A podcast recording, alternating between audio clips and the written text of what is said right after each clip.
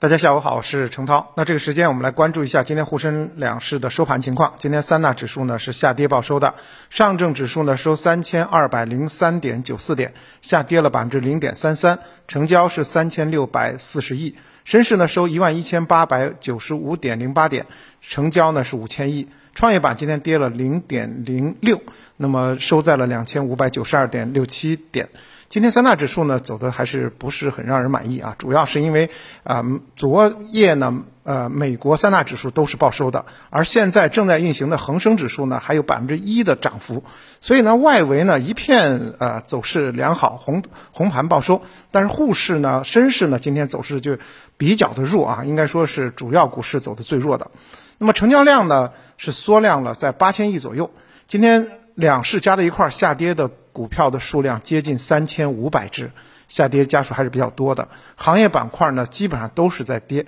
其中呢，半导体板块跌的比较惨，只有农业及相关的呃化肥啊等等这些农林牧渔的板块逆势走强啊，农业股独当一面。那么今天的沪市呢，也一度是失守了三千二百点，最终呢勉强拉回。那么从消息面来看呢，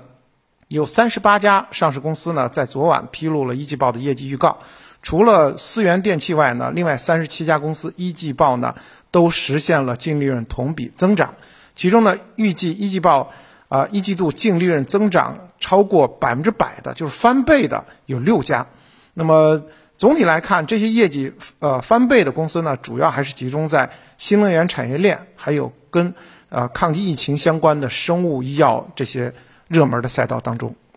从今天的板块来看呢，因为大多数板块都是下跌的，只有农林牧渔啊这些个相关板块表现的比较好啊，包括猪肉板块，这都是我说到的消费上游板块啊。那么应该说呢，今年的消费上游板块呢，应该说整个景气度都会比较好，机构也是看好这样的一个表现啊。我们也是把这一类的股票呢啊称为防御性的板块啊，就是消费上游的防御性板块。那么一方面呢，粮价景气上行，利好种种植和种子这个芯片，呃，这个所谓的农业芯片板块。另外一方面呢，当然也是由于这个成本的推升。我们知道，像饲料啊，像刚才我在看这个啊豆粕啊菜粕，都是涨得很凶，都在每吨四千以上了。那么成本的抬升呢，也加速了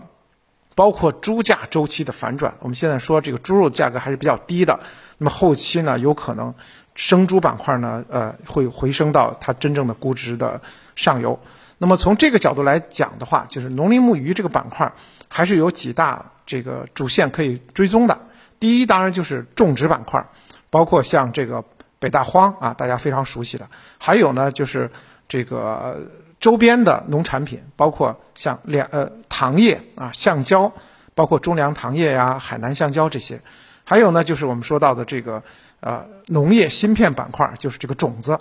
啊，包括像我们熟悉的隆平高科、登海种业，以及这个生猪养殖，那么今年呢都是可以追踪的农林牧渔的上游当中的这个细分板块。首先从种业板块来讲，啊，外围的局势的冲突，我们知道呢，呃，俄乌呢都是农产品出口大国，也使得全球农产品价格呢全面高涨。豆粕、小麦这些农产品价格，从全球价格来讲，已经创了十四年的新高，使得各国的粮食安全问题都表现得非常的突出。对于我国来讲的话，当然种植产业链的景气度是有望继续提升的。那么，我国新推推通过的这个新种子法，在今年的三月一日起实施，有利于加强我国的种业知识产权的保护以及行业育种技术的创新突破。那么，后期呢，整个的种业呢，仍然认为是在这两年都会反复活跃的。那么相关的上市公司，比如说大美农、隆平高科、登科、登海种业，都是有反复表现的。另外呢，今年也是布局生猪板块的一个很好的阶段。那么去年到今年呢，大家切身的感受就是猪肉价格非常的低，啊，实际上也是猪价伤农。那么在今年下半年到明年呢？啊，行业分析师认为，猪周期大概率会实现反转，因为猪价的这个猪肉的这个养猪饲料成本上涨是很高的，包括我刚说到这个呃豆粕等等啊，这都是养猪的饲料。那么随着饲料的上涨的话，也会催化这个板块整体的价格的上行。那么今年下半年呢，整个猪制猪肉制品呢有望迎来这个盈利的状态，啊，包括我们知道的一些这个牧原股份呐，啊，温氏股份啊等等，都是可以继续看好。另外，下游的呃农产品这个猪肉价格、猪肉的产品加工的，像双汇、龙大美食也有望这个迎来比较景气的状态。那么从防御的这个性质来看的话，其实最近中药板块也是持续在走好啊，包括今天也是走的比较好的。那截止到目前呢，中药行业已经有十六家上市公司发布了去年的年报。从披露的持仓情况来看的话，呃，包括很多的大的基金还有私募都在大幅的加仓中药的相关个股。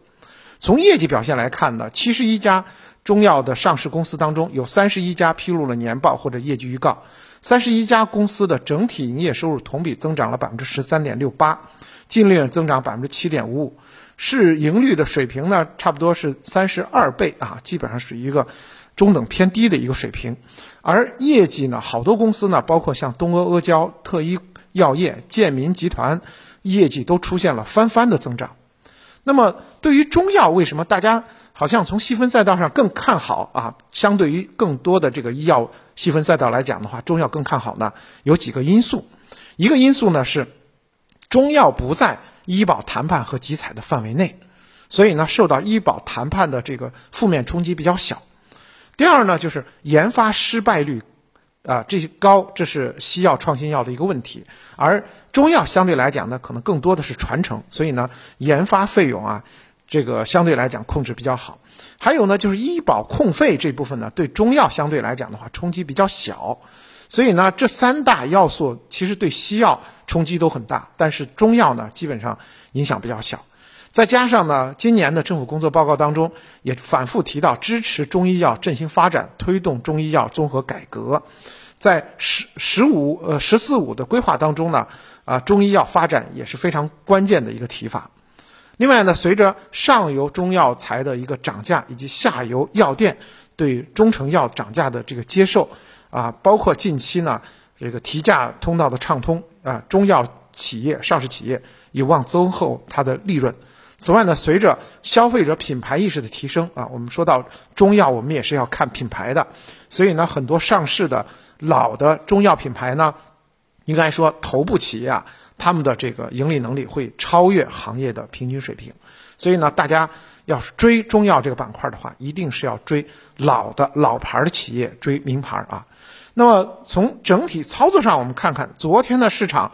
一度的这个回撤呢，回补了此前上行的跳空缺口。我也反复说到啊，A 股呢是有逢缺必呃逢缺必补这样的一个特性。那么现在呢，把这个缺口补上以后呢，其实大家的一份担心也就这个减小了。当然，昨天呢最终是收红的。从近期来看呢，这样的一个补缺对于短期市场是有比较重要的意义的。那么，但是从今天走势来看呢，感觉呢市场还是比较疲软。包括量也缩了啊，只有八千亿。包括在外围整体，其实美股也好，港股走好的情况下，A 股依然是啊绿盘报收。所以呢，整个的这个呃走势呢还是比较偏软的。而与此同时呢，我们看到成长赛道和防御赛道各自不同，就是防御板块整体是偏强的，支撑了大盘；而成长赛道，我们说到的这些热门赛道呢，整体是偏弱的。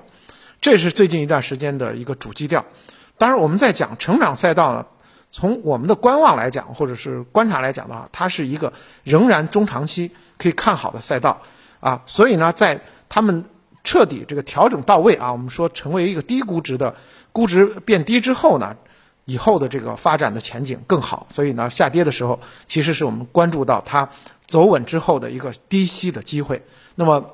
成长赛道的逢低吸入其实是。战略配置的非常好的一个操作，当然，目前压制 A 股投资者情绪的，除了有地缘政治这个因素之外呢，还有这个呃，包括通胀的这些预期，现在呢在逐步的淡化，主要也源于多部委采取了针对性的措施来稳定市场的预期，提振市场的信心，这些呢都有利于政策底转化为市场底。那么未来呢，呃，相信 A 股呢它的这个底部的构筑呃构筑呢也不是一蹴而就的，它会以啊反复的箱体震荡的形式来构筑这样的一个底部。大家呢也可以关注三条主线。第一呢，就是一季报增长超预期的公司啊，最近已经开始显现了。第二呢，就是稳增长的新老基建。第三呢，就是后疫情时代啊，可能迎来拐点的，像航空、机场、旅游这些板块。好的，感谢您的收听。